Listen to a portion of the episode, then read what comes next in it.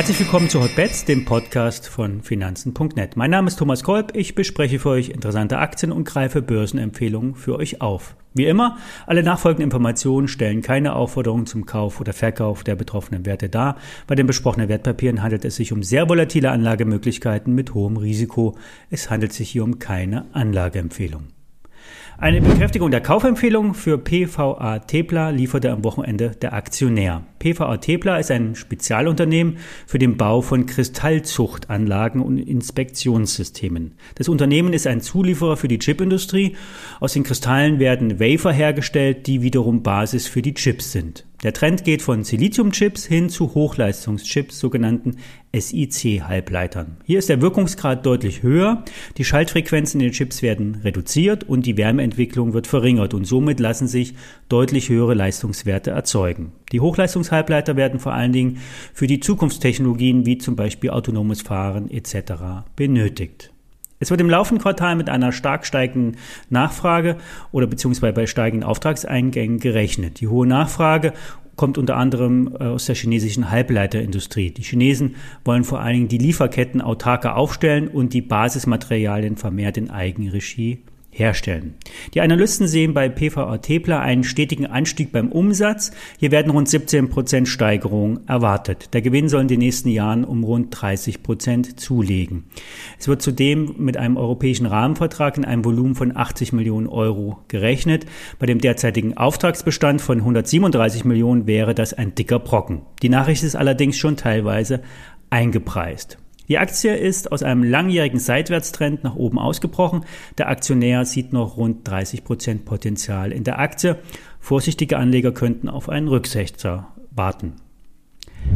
Ebenfalls ein Nischenwert ist die Ibutec. Das Unternehmen liefert die Grundrohstoffe für die Batterieproduktion. Es gibt bereits Kooperationen mit Varta. Selbst Tesla wird als Kooperationspartner gehandelt. Die Batterieproduktion wird weltweit massiv hochgefahren, denn die Nachfrage nach Elektrofahrzeugen setzt sich ja nachhaltig durch und ist nun wahrlich keine Modeerscheinung mehr. Ibotec erwartet im laufenden Jahr 37 bis 39 Millionen Umsatz und eine Marge von 17 bis 19 Prozent.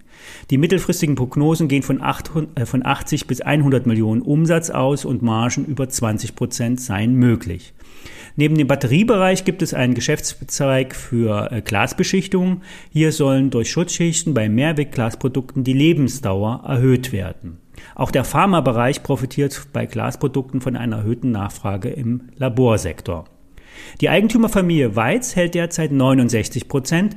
Unlängst wurde eine Kapitalerhöhung angekündigt. Bei einem Ausgabepreis in Höhe von 34 Euro fließen rund 25 Millionen Euro in die Unternehmenskasse.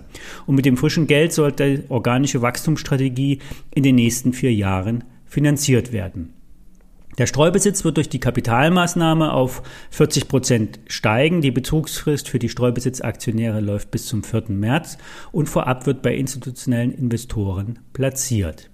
Die Nebenwertespezialisten Gerion Kruse von Börsengeflüster und Michael Schröder vom Aktionär geben Kaufempfehlungen raus. Schröder sieht auf Jahressicht ein Kursziel von 75 Euro als möglich an. Zum Wochenstart wollen wir nun die Wunschaktie von Victoria aufgreifen. Es ist kein Penny Stock und auch kein Börsen-Highflyer, sondern die SAP.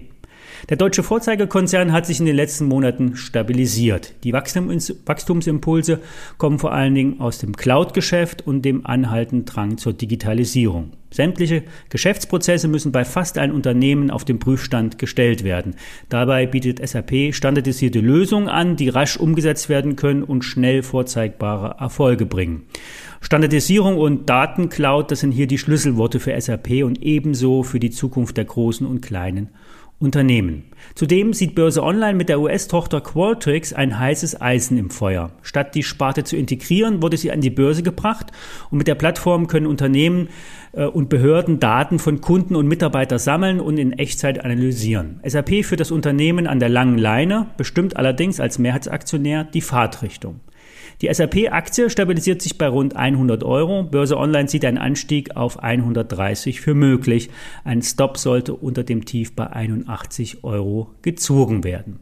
Mehr Informationen und Daten zu den besprochenen Werten findet ihr natürlich auf finanzen.net und alle E-Sins zum Nachlesen wie immer in den Show Notes. Wenn ihr mich regelmäßig hören wollt, dann einfach den Podcast abonnieren. Euer Feedback oder eine Wunschaktie könnt ihr an hotbets.finanzen.net einreichen.